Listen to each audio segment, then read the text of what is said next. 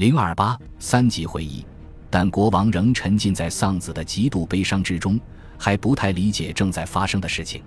他说：“国民议会不过是个词汇，大臣们都看出来这远比词汇厉害，但对于接下来怎么办，他们存在分歧。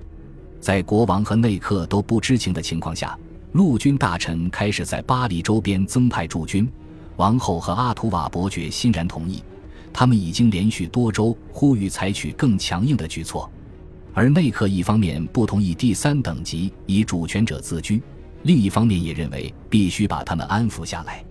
他建议国王召开御前会议，重申自己的权威，同时提出能让大家欢迎的妥协方案。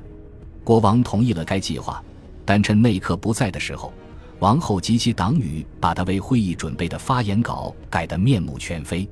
而且在三个等级六月二十日来到各自议事厅时，他们并未事先接到召开御前会议的正式通知。于是他们发现会议厅大门紧锁，并有卫兵把守。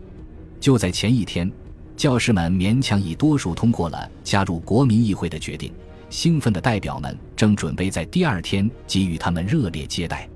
紧锁的门和卫兵使他们目瞪口呆。而墙上召开御前会议的告示使代表们怀疑议会即将被解散，即便是那些反对六月十七日决议的人，也被这次专制行径激怒了。在他们看来，现在无视王室禁令将会议进行到底，成了坚持原则的表现。大家征用了附近的一个室内网球场，愤怒的人群挤在各个门口，代表们庄严宣誓。在王国宪法和公众心声得到创立和巩固之前，绝不解散。在周一，御前会议被推迟了一天，国民议会决定再次召开会议。这次，他们终于得以欢迎大多数教士加入，并且向三位来自多菲内的贵族致敬。第一、二等级的团结和决心显然正急速崩塌，御前会议也没能挽回这一切。内克整个周末都在煞费苦心地向公众担保，政府不会解散议会。他草拟的御前会议计划被修改，内克觉得自己有可能会受到牵连，于是有意高调地置身会议之外。当时，御前会议已经开始被人们称为老古董，而当国王以废除六月十七日决定作为会议开场白的时候，贵族们露出了笑容。三个等级中的所有爱国者都做好了最坏的打算。事实上，国王提出的计划颇有建设性。当时和后来的观察者们都认为，如果这项计划能在五月被提出的话，会受到普遍欢迎。国王一共做出了三十五点声明。他承诺在未经三级会议同意的情况下，不再增税或举债，废除或修改几项不受欢迎的税种，取消随意囚禁、道路修筑劳役和农奴制。并宣布在各省建立三级会议，但他也宣布封建权力是不可侵犯的私人财产，而且仅仅敦促而非命令贵族和教士放弃财税特权。而在说这一席话之前，国王首先宣布三个等级都是神圣的。他也确实劝告前两个等级在一些共同相关的问题上加入第三等级一起讨论。对于受自己选举人委托、觉得必须分开议事的贵族，国王希望他们不要如此敏感，因为所有的约束性选举人委托都被宣布为无效。不过，在所有和教士、贵族的特殊利益与特权相关的问题上，这两个等级被赋予了一票否决权，而鼓舞了第三等级的市民观察团也被排除在未来所有会议之外。当天，军队就围在会议厅外。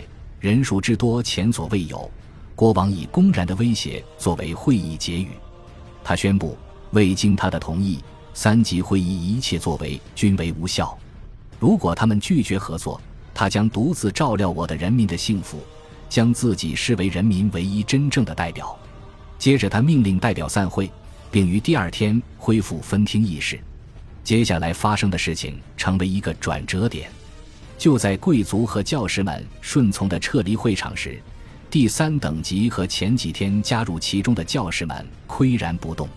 在典礼官重复了国王的命令之后，米拉波称，除了刺刀，没有什么东西能强迫他们离开。大家都表示赞同。国民议会也重申了网球场宣誓，并反复强调了自六月十七日以来议会的作为，宣称代表们不可侵犯。与此同时，国王刚刚从御前会议腾出手处理内克请辞的问题，得知第三等级不愿离开之后，因为无暇顾及，国王表示他们可以待在那儿，就像一七八七年十一月十九日的御前会议一样，国王一句话就把整套计划抛弃了。当天晚上，内克被说服收回了辞呈，但他缺席御前会议的消息传到了巴黎，这被视作他即将被解职的信号。罗亚尔宫沸腾了。阿瑟扬第二天记述道：“巴黎的骚动简直难以形容，有一万人一整天都待在罗亚尔宫。让我惊讶的是，国王的提议遭到了一致鄙弃。这里的人们气愤无比，他们似乎拒绝任何妥协的念头。”坚持要求三个等级的结合。对于内克主动请辞的说法，他们也满腹狐疑。他们似乎更关心这种事情，而非很多更加本质的问题。激动的群众也挤满了凡尔赛的街道，他们冲进了王宫，没有遇到任何军队拦截。而内克在现身之后，得到了群众山呼海啸般的欢呼。他也放出豪言壮语，说绝不会舍弃人民。但另一方面，公开反对爱国事业的人遭到了围攻、推撞，其寓所的窗户也被砸坏。军队保护巴黎大主教逃过了绞刑，还吹嘘说他们保护主教没有开不爱国的枪。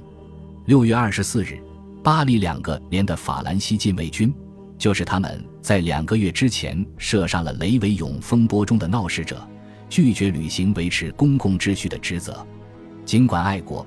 一位焦虑的巴黎人还是在二十五日写道：“谁能阻止混乱？警察既没这能力，而且也不能依赖他们。不过这些事件却给国民议会带来了胜利。对于他们的挑战，国王回应不利，而群众运动带来的支持也非常管用。除了少数继续独立意识的教士之外，对于绝大多数教士，这些事件都构成了足够有力的理由。”六月二十四日，他们中大多数人都加入了国民议会，而自从六月十七日开始，奥尔良公爵和其他少数贵族就在劝说其等级同意与第三等级一起审查资格。二十四日，他们进行了最后一次徒劳的努力。第二天，共有二十八名贵族出现在了所谓的国民议会厅中，另外还有四五十人即将追随他们的脚步。显然。国王不能再指望前两个等级服从他了，而摇摆不定的法兰西禁卫军也在暗示军队可能会失守。在这样的情况下，国王最终屈服了。六月二十七日，他致信教士和贵族等级的主席，命令他们加入国民议会。一些人感觉遭到了背叛，并试图抗议，但即便如此，他们也很快意识到自己别无选择。在这个消息公开之后。巴黎和凡尔赛都举行了盛大的群众庆祝活动和烟火表演。当国王和王后噙着眼泪出现在王宫露台上时，他们得到了群众山呼海啸般的欢呼。